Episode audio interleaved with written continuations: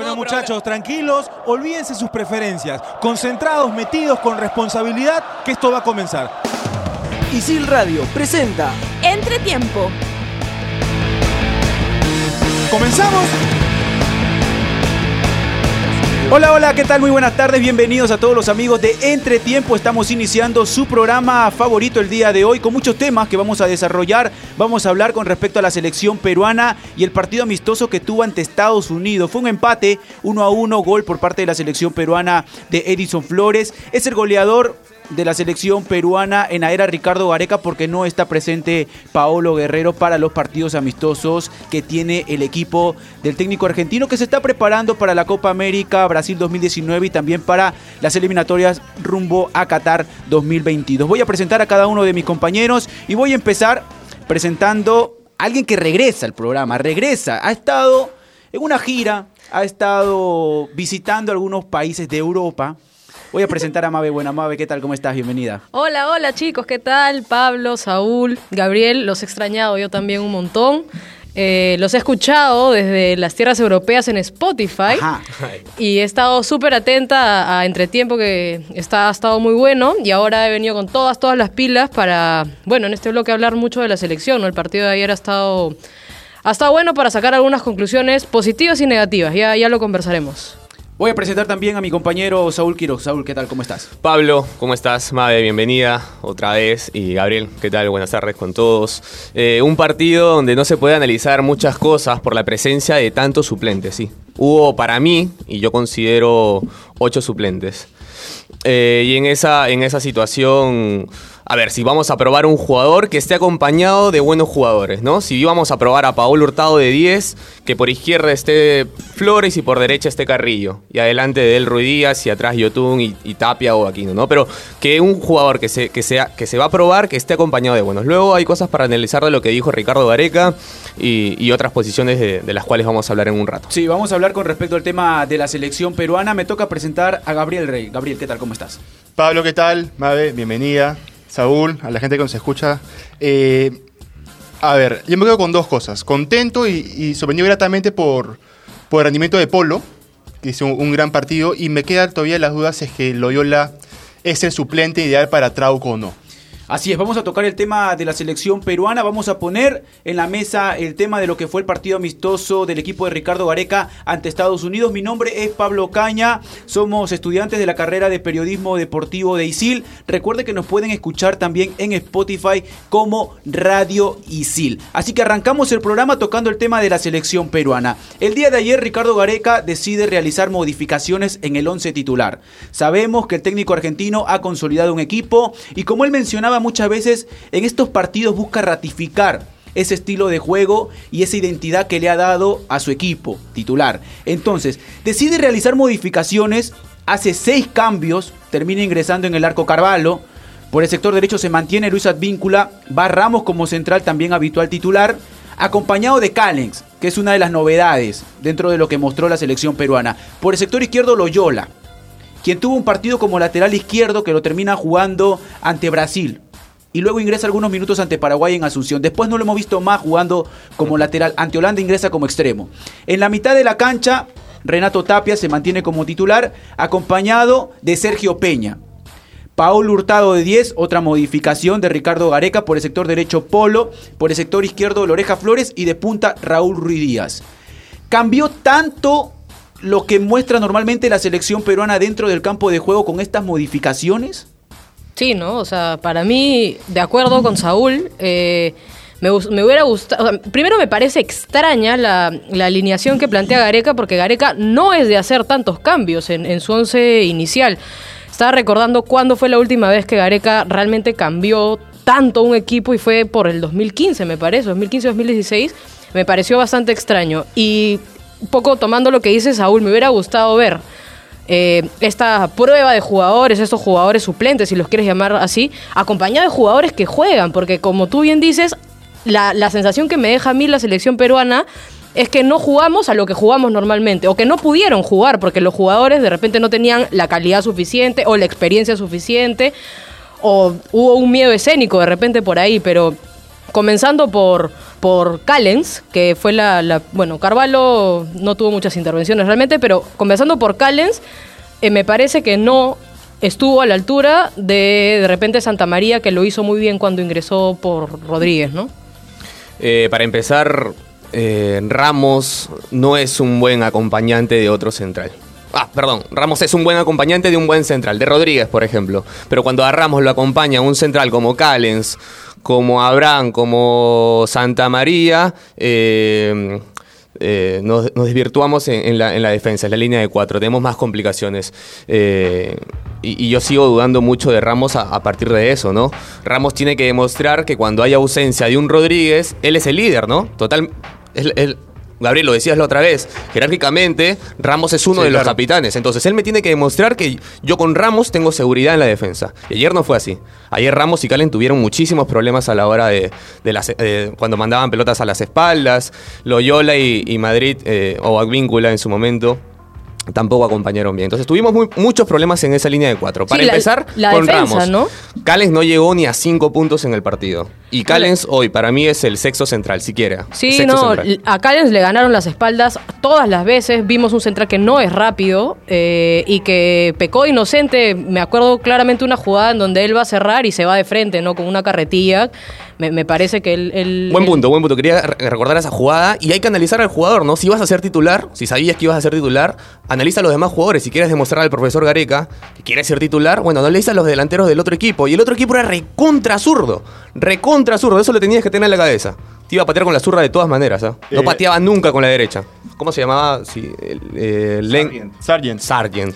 El Eh, sí, Sargent. pero yo también creo que un problema de, de la selección fue la ante la ausencia de Yotun, el salir jugando. Peña, está bien, Peña es un buen jugador, pero Peña no, no tiene la facilidad para salir jugando, para limpiarte la cancha como te la limpia Yotun. Entonces yo creo que se debió intentar otras cosas eh, teniendo a, a Peña eh, en la primera línea de volantes. Respecto a, a Callens, yo no considero que lo hizo mal. Tampoco lo hizo bien. Fue un jugador que cumplió con, con lo que se le mandó. Eh, yo creo que eso es un poco por el entusiasmo de haber espe- ha esperado tanto esta oportunidad de llegar a la selección, que tiene 90 minutos, trató de demostrar todo lo que tenía y por ahí eso le, le costó, creo yo. Ahora, tampoco es que Estados Unidos haya exigido tanto a la selección peruana, haya exigido tanto a Ramos y a Calen como para que también uno pueda sepultar a un futbolista. Me Pero- parece que sí pero- hay una exigencia por Ricardo Gareca, por parte del técnico de la selección peruana, porque se salga jugando A y porque pero- no se rife la pelota. En esa participación que tiene Callens, uno ve su buena técnica para desarrollar, uno ve su buena técnica para tocar la pelota y sobre todo para apoyarse y entregarse la tapia o entregarse la peña. En esa función me parece que termina cumpliendo Callens, pero en el tema defensivo estoy de acuerdo con ustedes que sí mostró muchas falencias este central que tenía que mostrarse. No, no, decías que en la no exigencia, pero en la no exigencia un central como Callens y Ramos se tienen que mostrar solventes, ¿no? O sea, en la poca exigencia que, que nos mostraba Estados Unidos, porque era un equipo que, que salió a defenderse y a buscar el contraataque. No nos llegaron nunca. O sea, Carvalho tuvo una intervención y fue gol.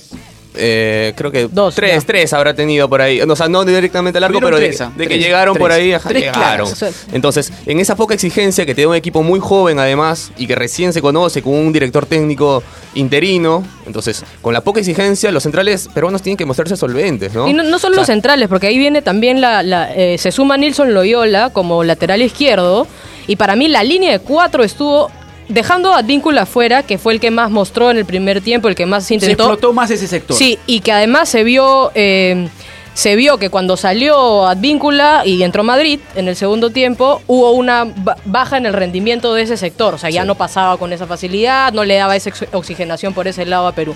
Entonces, Nilson Loyola, eh, si bien no tiene pues la, el recorrido de Advíncula, en la marca no estuvo seguro y en el pase al, ju- al- al jugador contrario estuvo seguro, pero siempre la pasaba atrás. Yo creo que, que Perú se hizo predecible en el partido.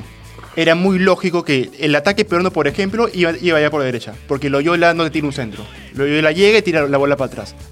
Cosa que, que Advíncula no hace. Advíncula te tira centros. El mismo Madrid cuando entró probaba. Entonces, en el ataque se hizo muy previsible. Y en la defensa también. Estados Unidos encontró cómo llegarle a Perú y hacerle daño. Ok, llegó pocas veces. Pero las, pocas veces que llegó, llegó por el centro. Llega por el centro y tiran la bola hacia el lado izquierdo de Perú, hacia el lado de, de Loyola. Entonces yo creo también que, que se hizo muy predecible y que, eh, a ver, yo estoy seguro que, que Gareca ya tiene en mente buscar a otro, a otro lateral. Loyola Otras no, alternativas. Loyola no puede ser el, el suplente de Trauco, no puede ser el suplente de Trauco. no se acerca en cuanto a características No, para y en el funcionamiento No, tampoco es que termina encajando Loyola, que en su momento también fue probado como extremo por el sector izquierdo. Ahora, si hablamos del tema del funcionamiento, del tema colectivo de la selección peruana, creo que las modificaciones terminan cambiando totalmente lo que normalmente muestra la selección peruana. Termina modificando ese estilo de juego, sobre todo con la presencia de Yosimario Tung en la mitad de la cancha, porque hablábamos de Peña, que si bien es cierto tiene esa responsabilidad, no logra esa conexión que sí encuentra Yosimario Tung entre la defensa y los que están en la segunda línea de volantes. Se tiene que rescatar más en la individualidad que pueda tener un futbolista, porque lo mencionaba Ricardo Gareca en conferencia de prensa. No necesito rodear a un futbolista de buenos para sacar una conclusión, sino es que tiene que tener un buen desenvolvimiento con la selección peruana, más allá de los futbolistas que lo rodean. Lo, que, lo que ha crecido Yosimar Yotun, ¿no? Ayer se notó completamente, porque lo teníamos a Yotun de titular y esperábamos que pasaran los minutos para que él se vaya encontrando en el campo. Pero ayer entró y demostró y, y nos hizo sentir superiores al, al otro equipo. Sí. O sea, a partir del, del ingreso de Yotun y bueno, acom- de- acompañado de Pedro Aquino, eh, se notó una grandísima diferencia, ¿no? Y esto le ha dado los partidos en Europa, esto le ha- dado las eliminatorias. Entonces ha crecido un minuto. Y, y también la confianza, ¿no? Porque Sergio Peña no me parece un mal jugador. Me Ah, parece no. que, que él, en, en la primera línea de volantes, no tiene las características que tiene Yotun. O que en realidad no tiene las características para estar parado ahí. Lo podrías poner más adelante de repente y te podría rendir mejor. Ahora uno se queda con ese Sergio Peña, por ejemplo, de San Martín, de Chemo del Solar, que sí ocupaba esa posición del campo, que hoy la tiene Yosimario Tun en la selección peruana. Jugaba eh, al costado de Cartagena, en ese equipo de Chemo de San Martín, que termina haciendo un buen fútbol. Entonces, a partir de ahí creo que se llega a la conclusión de que Peña es el que más se acerca a las características de Yosimario Tun para asumir esa responsabilidad. Sí, no, pero finalmente en el, o sea, Claro, en la el- práctica en la- ya- en la práctica por ahí que ha desarrollado otras habilidades, Ahora juega más de 10, ¿no? Juega más de 10 porque Peña es, es mucho de, de- de enlazarse con el jugador al chiquito. Es como si estuviera jugando un, un fútbol chiquito. Él no es de lanzar un pase largo. Ayer vi mucha, mucha, muchos errores en, en- en el pase al compañero. Peña, por lo menos la mitad de los pases que yo le vi fueron errados, ¿no? Entonces necesitamos alguien que tenga la limpieza con la que juega Yotun. Que, Ahora- que la tiene, tiene una visión muy amplia del campo y te puede lanzar un cambio de juego o te puede hacer un pase filtrado. La ¿no? sorpresa del partido Andipolo, por el sector derecho.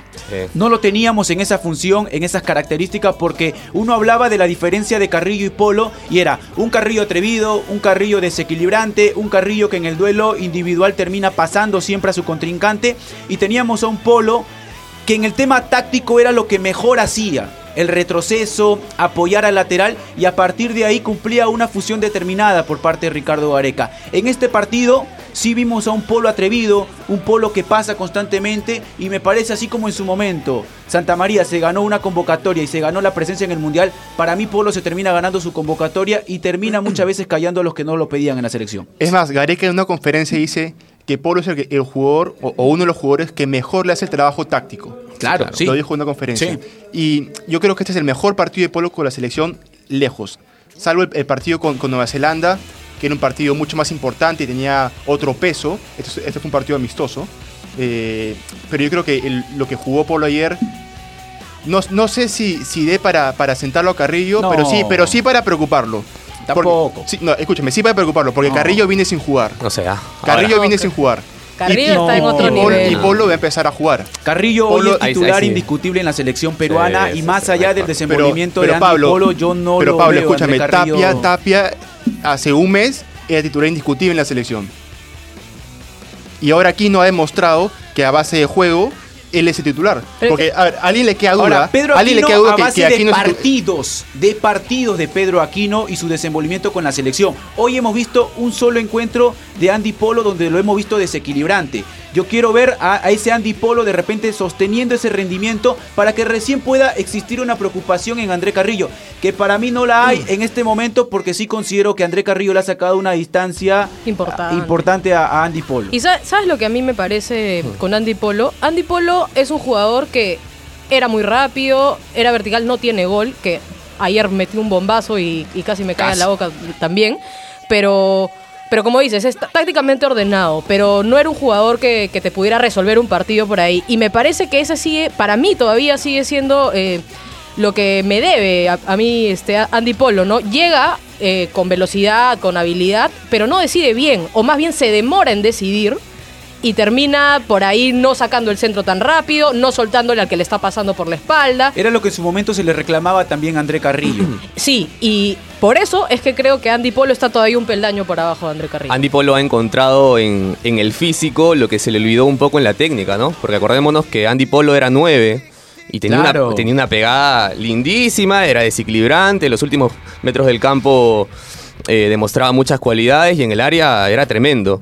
Pero se ha olvidado, después cuando me parece que es Chemo el Solar el que lo manda a la banda, si no me equivoco, ah, si no, corríjanme. Eh, y, y cuando lo mandaron a la banda se olvidó de estas cosas de ser eh, definitivo en el área. De ser contundente en Sí, el tema claro, de la mencionabas, mencionabas el tema del 9, hablábamos de Andy Polo, pero hablabas del tema del 9 y Raúl Ruiz Díaz tuvo la oportunidad de desempeñarse nuevamente en esa función, de ser el 9 del equipo de Ricardo Gareca. ¿Cómo lo vieron ustedes dentro de ese desenvolvimiento? De repente no con el funcionamiento de la selección peruana, pero sí Raúl Ruiz Díaz como único delantero, Gabriel. Eh, bueno, está claro que, que Raúl Ruiz Díaz no puede jugar solo. Arriba no puede jugar solo, le cuesta mucho. Tiene, que- quedó demostrado en el partido con, con Estados Unidos que solo no le llegaban las bolas. Tiene que salir del área para buscar. Es más, las pocas que tocó en el primer tiempo las tocó fuera del área. Entra Reina y cambia todo el, todo el sistema, juega 4-4-2, juega Reina y, Sí. y Ruiz Díaz. Se complementó muy bien con, con, con Reina y tiene movimientos muy buenos sin balón. El movimiento que, que hace para, en el gol de, de Flores, jalando la marca, dejándolo un poco libre a Flores por el otro lado, es muy bueno. ¿Y sabes Pero quiero, quiero solamente para, para terminar, eh, que solo no puede jugar. Tiene que tener un, un acompañante. Y ahí sí nos complica un poco más la situación. Porque si Perú tenía dificultades de encontrar un 9, ahora para tener dos, para acompañar a, a Ruiz Díaz va a ser mucho más difícil. Sí, yo me sumo a lo que dice Gabriel, pero también me gustaría voltear un ratito al partido con Chile, porque bueno, jugamos dos partidos. Eh, Ruiz Díaz tuvo los 180 minutos para demostrar un poco si él podía ser el 9 de la selección. No quiero entrar en el de Estados Unidos porque como dice, como comentamos, había mucha gente nueva que por ahí no le permitió a Raúl eh, que le lleguen las pelotas y tuvo que salir, tuvo que ingeniárselas. Me parece que no lo hizo mal, pero en el partido con Chile teníamos a todos. Y Raúl me parece que no hace un mal partido, si bien no mete el gol, que se, falla el gol en el área chica y, y el delantero bien los goles, no hace un mal partido. No hace un mal partido porque él era la referencia y no estando Farfán, Cueva ya lo buscaba a él. Empezó a, a querer Claro, asociarse. y hay un pase que le pone Cristian Cueva Sí, a Raúl tremendo. Ruiz Díaz, que no logra definir bien. Sí, o sea, al- en la ausencia de Farfán, porque ha jugado Farfán y Ruiz Díaz al mismo tiempo, Sí. Cueva siempre buscaba a Farfán. Y me parece que es por un tema de química en el campo, de repente, no sé, más competencia, lo que sea. Pero finalmente, ahora, teniendo a un único punta o a Raúl Ruiz Díaz de único punta, Cueva lo buscaba, lo buscaba y tuvo un par de pases en callejón, tuvo dos, cla- casi dos claras de gol. Me parece que no hace un mal partido, pero no es Paolo Guerrero, claramente no lo es. Ruidías contra Chile se gana una, una nota mala, ¿no? Porque el 9 la tiene que meter y tuvo dos claritas. Esas dos tenían que entrar de todas maneras y a partir de eso la nota es mala. La segunda más que la primera. Sí, de acuerdo. La segunda de acuerdo, más la que la segunda más de la primera. Ahora, el partido contra Estados Unidos no se puede analizar porque los otros 10 no lo ayudaron. No había ese pase de cueva, no había esa, esa- ese desdoble por fuera de algún de alguno que vaya por la banda. Entonces, ¿cómo, podíamos, cómo podemos analizar el 9 si no le llega ningún balón? ¿Y, Ahora- y cuántas veces ha tenido Paolo Guerrero esa misma, esa misma situación? Que no le llegaron las pelotas y, Y- mucha y- gente decía, oye, Paolo Guerrero... Pero había rebeldía por parte de Paolo Eso- Guerrero y lograba muchas veces ganar un partido Paolo Guerrero. Claro. Es cierto, cosa que Ruiz Díaz no, no Pero tiene. es ¿no? Paolo Claro, Guerrero. Hay una diferencia entre lo que puede plasmar Paolo Guerrero y Raúl Ruiz Díaz. Para mí, y llego a la conclusión, igual que Gabriel, Raúl Ruiz Díaz le va mejor ingresando en los partidos, ingresando para acompañar a un delantero. El tema es que después de Paolo Guerrero, de Jefferson Farfán, el que sigue es Raúl Ruiz Díaz y no hay otro. Jordi Reina el día de ayer ingresa para acompañar a Raúl Ruiz Díaz, no para que juegue como único delantero. Si hablamos de otras alternativas, tenemos que hablar de futbolistas que por ahí no están jugando, como el caso de Beto da Silva, Zúcar, por ejemplo, que tampoco están jugando, que por ahí se pueden acercar a lo que se pretende como único delantero, pero no están jugando y ese es el problema. No hay más delanteros en la selección peruana y se tiene que empezar a buscar. Hay que trabajar. Hay, que, trabajar. en ese aspecto. Nos tenemos que ir a una pausa y estamos regresando para seguir tocando el tema de la selección peruana, el tema de la Copa América Brasil 2019. Se vienen otros partidos amistosos y el torneo peruano. Nos vamos a una pausa y estamos regresando con Entretiempo.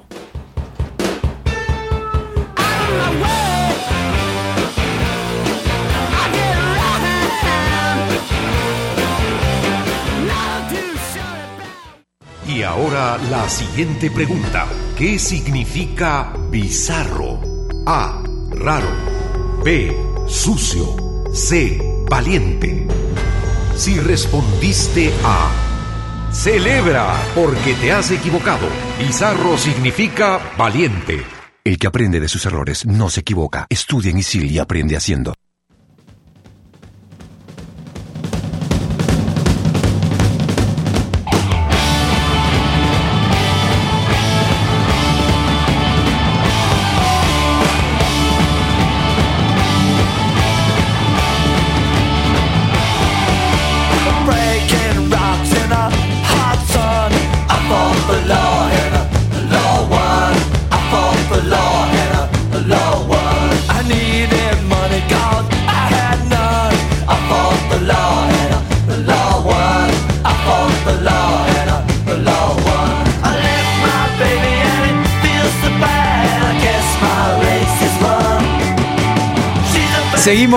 Seguimos con Entretiempo y vamos a tocar el tema de la selección peruana porque se viene la Copa América Brasil 2019.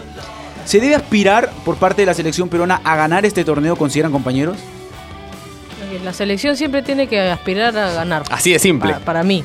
O sea, ya que lo logremos, que juguemos bien, que juguemos mal, eso es otra cosa. Yo creo que ¿No es una día- exigencia? Yo creo que no. Exigencia no es. Tenemos que salir a ganar, sí. Y creo que el día de hoy Perú está para hacerle partido a cualquier selección Sí, de sudamericana. acuerdo.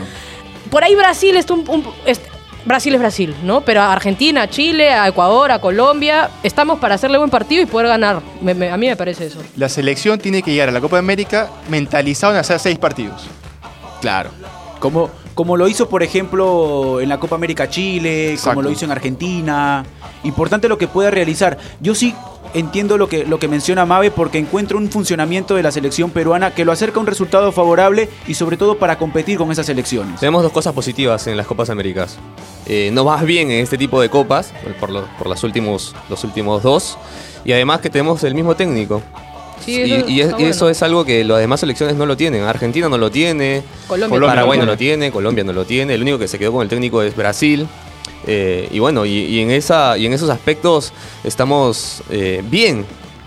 Sí. Es positivo esas dos cosas. Entonces, a partir de eso podemos eh, aspirar a ser eh, uno de los finalistas de la Copa América, ¿no? ¿Qué cambió con el Mundial? Digo, porque ya fuimos al Mundial y todo lo demás, tenemos un entrenador cuatro años, o desde hace cuatro años y lo vamos a tener cuatro años más. Eh, tenemos un grupo de jugadores que, que es distinto al que comenzó la eliminatoria anterior. Entonces, ¿qué cambió ahora? O sea, ¿por qué hoy sí podemos aspirar a ganar la Copa América? Digamos que, ¿En qué crecimos en relación a, a- a Brasil o Argentina o Uruguay, a Colombia, a Chile, a Paraguay, a Venezuela, a Ecuador, que normalmente nos superaban? ¿En qué crecimos? ¿En qué le estamos ganando? Fuimos al Mundial ya. Digo, eh, más allá de la clasificación que se dio por distintos factores. Por los puntos de, de- Chile con, con Bolivia, eh, porque Paraguay no le pudo ganar a Venezuela, porque Chile no le pudo ganar a Paraguay. por, por todas las cosas que ocurrieron. Eso, eso dejémoslo de lado. Eh, concentrémonos en qué estamos haciendo mejor o qué tenemos hoy mejor a diferencia de los demás. Porque si seguimos pensando que, que porque le ganamos a Australia y porque contra Francia una pelota pegó en el poste y no con eso es suficiente para ganar la Copa América, creo que estamos mirando en otro lado y no en el que tenemos que ver. Eh, miren a Brasil, miren a Argentina, miren a Chile, más allá de que le metimos tres. Hay que mirar a Uruguay. Uruguay perdió los dos amistosos, pero yo estoy convencido que en la Copa América va a ser protagonista y que en las eliminatorias también. Paraguay está trabajando seriamente. Venezuela tiene la base de la sub-20 que fue su campeona del mundo. Entonces, eh, a ver, ¿qué tenemos nosotros ahora? Mejor. Sí tenemos cosas positivas, ¿ah? yo creo que tenemos cosas positivas, como el trabajo de largo tiempo, como una generación importante que, que se puede llegar a consolidar, eh, las variantes más allá que ayer nos fue bien malo regular contra Estados Unidos. Pero habría que ver en este momento en relación a los demás cómo estamos también. Sí, de hecho, un- o sea, a ver, yo creo que lo que decía Pablo, el funcionamiento del equipo como colectivo es algo que hemos ganado. Antes me parece que eso no, no lo teníamos.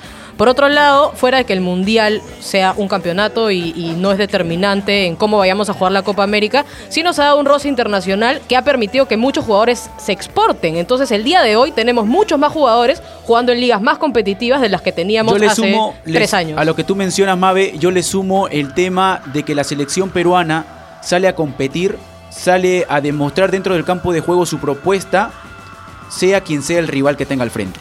Hoy Sí, tenemos una idea de juego, ¿no? Y no necesitamos de los referentes. Antes hacía falta algún referente para demostrar ante otro equipo eh, que somos capaces de, de hacer algo, que somos capaces de una victoria. Hoy no necesitamos porque tenemos una idea de juego. Hoy con una triangulación por el medio, con Yotun, con Tapia, con Aquino, con Peña, con Carrillo por fuera, con Flores, eh, sabemos que vamos a llegar de alguna forma, porque esto es creatividad. O sea, lo que ha eh, dado Areca con el juego es creatividad. O sea, salen jugadas eh, no de memoria, sino salen jugadas armónicamente. O sea, uno nunca sabe lo que, lo que va a salir con la selección porque triangulan tan bien que de pronto nos vemos en el área rival o de pronto nos vemos en las bandas para un centro eh, y listo para que defina Rui Díaz, para Jordi Sí, Reina. Entonces, y, y eso también en base al buen funcionamiento defensivo que ha ganado, porque lo que tú dices es, es de, acuerdo, de acuerdo contigo sobre la creatividad cuando ya estamos por llegar, de acuerdo. Por ahí nos falta un poco de ser un poco más letales, puede ser. Pero el funcionamiento defensivo de los cuatro defensas titulares y el arquero y los dos volantes de primera línea, me parece que hemos ganado muchísimo en ese Sí. orden y no nos hacen goles. Ayer recordaba, ese, de, de pelota parada no nos hacían gol hace muchísimo tiempo. Y eso, preparada Año y Estados medio. Unidos, ¿no? Año y medio. Error- entonces, error año de. Ramos, gran Entonces- error de Ramos. Entonces, Gran, ¿no? me, me parece que, que el funcionamiento defensivo del equipo, no solamente de los defensas, sino del equipo, ha crecido muchísimo. Eh, el orden táctico que ha permitido que no nos hagan tantos goles Somos de, pelota, solidarios. pa- de pelota parada, de alguna jugada colectiva buena del otro equipo, creo que lo hemos ganado en estos últimos Eh, años. y también muy aparte de lo futbolístico, porque sí, en lo futbolístico ya mencioné todos ustedes que, que se ha ganado mucho, en, en lo mental. Se sacó el chip de la cabeza, ese chip de, no, perdemos. O sea, es- esa mentalidad perdedora que tenían los jugadores. eh, a ver, antes a Perú le metían un gol de primer tiempo y en el segundo le metían tres más. Claro, el tema de la adversidad muchas O, veces. o jugaban bien y en el último minuto le hacían gol de, de Claro. pelota parada. Jugamos- es más, la famosa frase, jugamos como nunca, perdimos como siempre. Gabriel, Sí, quedó, ah. claro, quedó claro que, que podemos jugar sin los referentes, ¿no? Quedó claro, ¿no? Te quedó clarito, ¿no? Contra Chile. Espero que sí, ¿ah? Lo mencionas por Pablo Guerrero y por Jefferson Farfán. No, Sí, no, no, no, pero- porque ustedes decían que sin los referentes íbamos a jugar mal, que no sabíamos No, cómo íbamos a jugar. Escúchame. Quedó claro, o sea, No, no, era obvio que a- íbamos a, a ver, jugar bien, ¿no? A ver, me, me tomé el tiempo antes de, de venir acá de escuchar todo el programa pasado porque sabía que con Nardo ibas a llegar. Pero es que eso dijeron la semana pasada. No, lo que se dijo la semana pasada fue que Raúl Ruiz Díaz y Jordi Reina no tenían. eh, no, no preocupaban tanto, no podían preocupar tanto tal vez No, a, las defensas de lo los, que de los rivales. Lo que mencionaba Saúl era que el funcionamiento se iba a encontrar con Raúl Ruiz Díaz y que no nos iba a quedar duda. Escúchenme, pero, pero tenemos miedo de decir que Rui Díaz y, y- y Jordi Reina no son Paolo Guerrero y Jefferson Farfán. No. No. hay que tener miedo, no lo son, pues, no lo son. No son delanteros de ese tamaño, todavía no. De repente en un futuro lo serán o de repente no. Pero hoy no son eh, ni Paolo Guerrero ni Jefferson Farfán. Paolo Guerrero ha pasado por Alemania. eh, Tuvo un muy buen momento en, en Brasil, tiene con la selección un montón de partidos, tiene muchos goles con la selección, es el goleador histórico de la selección. Jefferson Farfán ha jugado en Alemania, en Holanda, en bueno, en Dubái, en Rusia ahora, pero toda la experiencia, todo el recorrido, incluso los golpes, las caídas y levantadas te dan otra espalda. Esa espalda no la tiene Raúl Ruiz Díaz, esa espalda tampoco la tiene eh, Jordi Reina. Y, no hay que tener temor en decirlo. Tendría que Perú encontrar la forma de jugar distinto. Y, es, esa es la tarea de Gareca hoy. La chamba de Gareca hoy no es quejarse, o que no lo hace, de por qué no tiene a Paolo, por qué no tiene a Jefferson. Es encontrarle a Perú un funcionamiento sin ellos. Con Ruiz Díaz eventualmente con Jordi Reina cuando le funcione, o en todo caso echarse a buscar entre Beto da Silva, Azúcar, Olivares, Ugarriza o los que tengan la mano para poder buscar un delantero grandote que tampoco va a ser Paolo Guerrero, ojo. ¿ah? Porque escucho gente que dice, no, el más parecido a Paolo Guerrero es Beto da Silva. Beto da Silva desde que se fue de Cristal no juega una temporada seguida. Entonces, ¿en qué se va a parecer a Paolo Guerrero? Pero claro, si le queremos encontrar defectos a Ruiz Díaz, se los vamos a encontrar. Que chiquito, que no es grandote, que no aguanta de espaldas. No, es un jugador diferente. Con características diferentes y con un recorrido distinto además. No, me claro. parece. Y justamente por ese recorrido es el que, que creo yo que al todavía no ser ni Paolo Guerrero, o sea, no, no estar al nivel, digamos, de Pablo Guerrero y Jefferson Farfán, no, no genera la, la preocupación que generan ellos a una defensa rival. Creo yo. Es que no se ha encontrado todavía ese funcionamiento, como lo mencionaba el tanque, con respecto a que se reemplace a Paolo Guerrero y a Jefferson Farfán. Dejando el tema de la selección peruana, nos tenemos que meter de lleno al campeonato peruano. Arranca este fin de semana. Universitario tiene un partido ante Binacional. Alianza Lima recibe a Melgar. Y Sporting Cristal tiene que enfrentar a UTC el día domingo. La tabla de posiciones tiene a Melgar como el líder. En la tabla del acumulado, si uno quiere ver, porque por el formato del campeonato también existe la posibilidad de que el que quede con mejor acumulado pueda llegar a una semifinal. Está también Melgar después de Sporting Cristal. Pero si en caso Melgar logra ganar el torneo clausura, aparece Alianza, Garcilaso, Municipal, Sport Huancayo peleando por la tabla del acumulado. Se viene un partido importante para Universitario de Deportes. La gente habla más del, del descenso que del posible campeón o el los posibles finalistas, ¿no? Eso te da universitario. Hay peso como universitario, ¿va? No, no, no, una, una pequeña nomás. Eh, y Universitario la, la tiene complicada porque viene con partidos eh, donde le toca con equipos que también están luchando por el descenso o por salir del descenso. Eh, entonces. Binacional sin su técnico, sin Puchito Flores, que termina saliendo por falta de pagos. Y pasa lo mismo con varios clubes, ¿no? Con Sport Rosario, por ejemplo. Sport Boys, no le pagan a los de Sport Boys hace dos meses. Eh, habló a Rued, por ejemplo, y dijo que con los periodistas no iba a hablar de esas cosas, que sí iba a hablar en- de forma interna con, con el presidente, con, con el grupo administrativo. Eh, Eh, hay problemas, hay muchos problemas económicos en el Perú. Eh, sí, con esta fecha FIFA también se, se jugaron partidos pendientes Sí. que la U lo aprovechó muy bien. La U sa- sacó los puntos que Porque ya necesitaba no para- está en zona del descenso. Claro, sacó los puntos que necesitaba para salir Claro, un poco de sí. zona de descenso y el que no aprovechó la oportunidad dorada que tenía fue Alianza, ¿no? Cortito si, Alianza- nomás. si Alianza metía los seis Penal puntos, se penal? metía más de lleno a la pelea. ¿Penal o no penal? Cortito nomás, ¿ah? Penal. No, eso no es penal. Lo Para mí sí hay penal, ¿ah? Lo No. coge. ¿Qué le tiene que dislocar el brazo al, al pobre Aldo Corso? Claro, Lo o sea, coge. quiere que la- Lo que le haga la de si no lo para que recién la cobre. Le llevaba la pelota y él podía cabecear. Es Para mí penal. es claro. Mira, si ese penal no lo cobra, Te tampoco lo voy a explicar, nada. Gabriela. Hay jalón de brazo ahí, chiquito nomás. así. Pero al micrófono, Pero- pues, al Perdón, micrófono. Si no le explicas al micrófono, no se va a escuchar. Pero es que quería hacer la demostración. Pensé que estábamos grabando todavía. Sí, sí, sí. Ojo que- Pero hay un jalón de brazo. Pa- pa' Hay un- mí- pa' entonces, es a partir penal. de eso, ¿le jaló el brazo o no le jaló el brazo? No, sí, pero lo que voy es que si no lo ya cobra está, tampoco listo, pasa penal. nada. Pero le jaló el brazo o no le jaló el pero Lo brazo. cobra el jueza, juez de línea. Claro, pero que, pero que tiene, Bocio. tiene Pero- mejor posición pero para está ver el bien. penal. Mira, A ver, si ese penal era al revés, ¿tú crees que lo cobraba el audio local? ¿Sabes qué pasa? Que estamos condicionados al nivel de Aro. Como Aro es un árbitro malo, a partir de sus decisiones, si hay una decisión buena, eh, siempre va a estar en medio de la polémica. ¿No? Ahora, ¿qué pasaba si Aro no sancionaba el penal? ¿Qué iban a decir? Oye, Aro, es un desastre, mira cómo no sancionó ese penal. Claro, tendrían que sancionar 40 penales por fecha, de ese tamaño, ¿no? Del, Claro. del agarrón, de te agarro y no. Porque en el gol de Schuller también hay un empujón de, Corso. Si consideras la mano que agarra de este Ojeda a Corso, deberías considerar de la misma forma, es lo que en el caso, al menos de mi parte, cuestiones eso.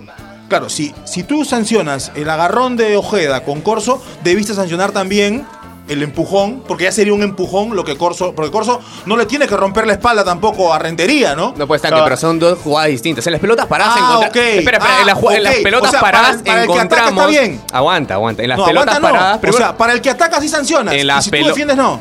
Es el, ya, mira, la de, Schul- la de Corso, con, brazo. Aguanta, es una continuación de una jugada. En las pelotas paradas encontramos mucha acumulación de defensas y, de- y atacantes. Y, en eso encontramos ¿Lo empuja o 50, no lo empuja? 50 faltas. ¿Lo por empuja o no lo ejemplo. empuja? Sí, lo empuja. Entonces, ¿es penal o no? para- Pero, perdón, no es penal. Se falta. tiene que Pero en invalidar, las- es falta. o no? Ahora, en las pelotas paradas encontramos muchos penales no, que pues, no se. no, no, es que muchos, ya, ah. es que Esa si es la vas a- continuación es de la le jugada y hay quieres- un agarrón. Ahora, si le quieres encontrar justificación al penal sancionado, digo, también considera las faltas que no le sancionan, en este caso, a, al Es más difícil para los árbitros cobrar un penal, eh, una continuación de una No jugada. debería ser, pues. No debería ser. que- Hay que- hay que ser Entonces, consecuente. que pongan Es que para mí 50 no lo tanque, ve. que pongan 50 árbitros No para que vean todas las No, jugadas. Si tienes que cobrar 50 penales, cóbralo. No, no, no, pero ¿y cómo los ves? Después Es- lo es que hay tanta entonces. acumulación de gente en el área que no Entonces se puede. hay error. Para mí Pero hay error, error, de, sí, error, claro. de, que- errores, error de la, groseros de- de error de la FIFA que no pone cinco árbitros, no, por tiene que ver ejemplo. con la FIFA, tiene que ver con el árbitro. No, pero- Tiene que ver con el árbitro que se le hace muy fácil sancionar un penal en contra de un equipo chico. Y Pero siempre no pasa. se ve, tanque, no se- en la, en la acumulación Oye, de se tantos ve, jugadores. escúchame, escúchame, no, no, no, no. En la no. repetición no, no, se no, ve, si viera- si viera ¿Qué, el VAR, empujón sí. de coso se ve. ¿No se ve? Hay ¿No acumulación de gente, tanque. Bueno, si no lo quieres, tú no lo quieres ver. No, no sé, Se pues- ve. Tú no lo quieres Pero en, ver. esa, en ese caso hay- es otra puede cosa. que el árbitro no lo Es haya otra- visto. Puede también, que el árbitro también, no lo haya se- visto. También, Puede, para puede. verlo, lo que pasa es cuando tienes una camiseta puesta no lo ves. No.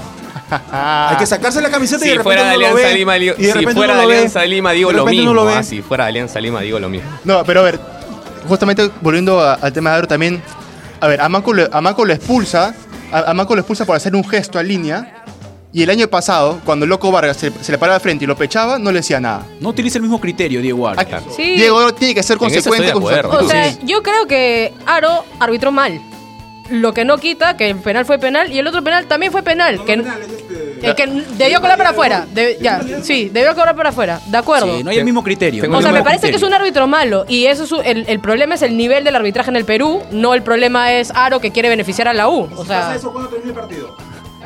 Ese, tema, ese es el tema con Mafe, respecto a tengo Diego Aro. Tengo el número de Aro. Hemos ¿quieres llegado, hemos llegado a la parte final del programa. Nos tenemos que despedir. Ya saben que nos pueden escuchar en Spotify como Radio y si nos tenemos que ir, chau chau.